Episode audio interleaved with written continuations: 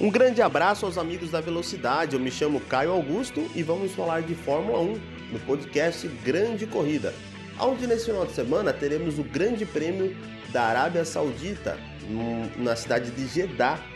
É, nós tivemos os treinos livres hoje na sexta-feira, onde a Ferrari andou na frente com Charles Leclerc novamente, a Red Bull também andou, andou perto, mas o foco não foi na pista, o foco não foi a pista. O foco foi as manifestações e principalmente o ataque que aconteceu na cidade de Jeddah. Bem, vamos por partes.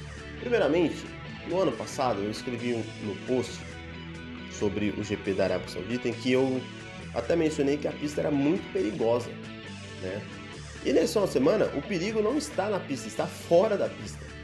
Está fora da pista com esses é, ataques é, de um grupo é, iraniano. A Arábia Saudita vive, é, está vivendo né, é, um, um, período de, é, de ataques, um período também de conflito, um conflito, um conflito até parecido com o que está acontecendo na Rússia, mas, enfim, o GP do, da Rússia foi cancelado, mas esse GP na Arábia Saudita não foi cancelado. Mas por que não foi cancelado? Por que será? Por que será que não foi cancelado? Você sabe por que não foi cancelado, né? Nós sabemos. O dinheiro. O dinheiro ele manda na categoria, mais do que tudo. Uma das empresas patrocinadoras da Fórmula 1, Aramco, sofreu um ataque e a empresa fica 10 quilômetros perto do circuito de Jeddah.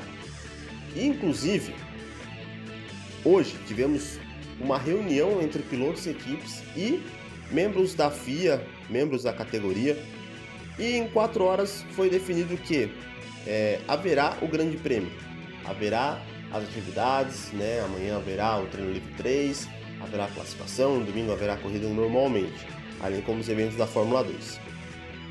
Mas é de se pensar, né? O GP da Rússia foi cancelado?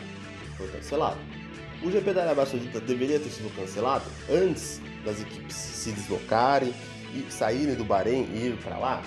Deveria também. Deveria também. Mas o dinheiro saudita mandou, né? O dinheiro saudita falou mais alto. E aí, manda quem pode, obedece quem tem juízo. Ou manda quem tem dinheiro e obedece quem não tem dinheiro. Essa é a grande verdade. Nós acompanhamos em 94 uma situação bem parecida com o que aconteceu, né, com o que está acontecendo, né? No sábado nós tivemos o Ratzenberger batendo, perdendo aí a, a vida no, no acidente aí no, no classificatório.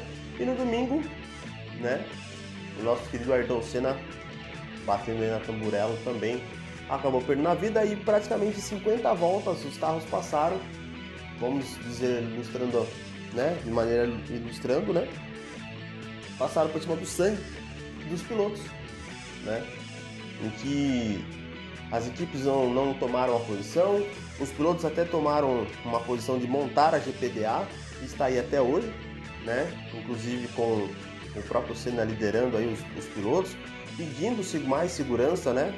Pedindo mais é, envolvimento da FIA para a segurança dos próprios pilotos, pois o, a, as regras mudaram muito de 93 para 94 e os carros ficaram bem perigosos.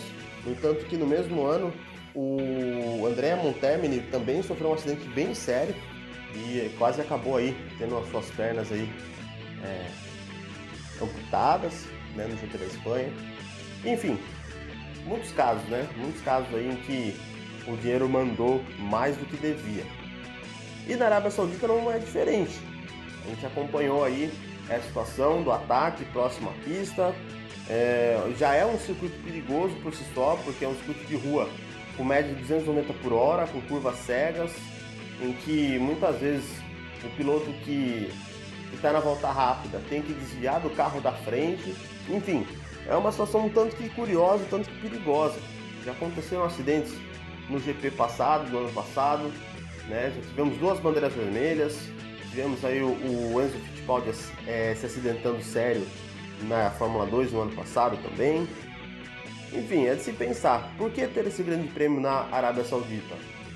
É, o patrocinador manda mais do que deveria, né? Uma pista homologada ali, às pressas, ah, vamos deixar aqui, vamos fazer desse jeito.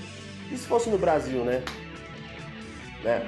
Se fosse no Brasil, se fosse aqui no nosso território nacional, como algumas vezes a pista Interlagos foi já criticada e o, fizeram as manutenções e as corridas, mesmo com as críticas, as corridas sempre foram muito boas, né? E se fosse no Brasil, gente?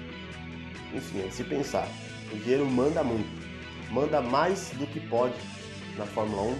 É triste isso, realmente é, porque são seres humanos que estão ali nos carros e a gente não deseja nenhum mal a os pilotos da Fórmula 1. Mas enfim, vamos acompanhar um final de semana muito interessante, muito é, interessante também, o primeiro circuito de rua da Fórmula 1 nesse ano e pelo que deu para ver, a Ferrari ainda se mantém à frente. Vamos aguardar, vamos esperar uma grande corrida no domingo e também uma grande sessão classificatória também. Eu fico por aqui, né?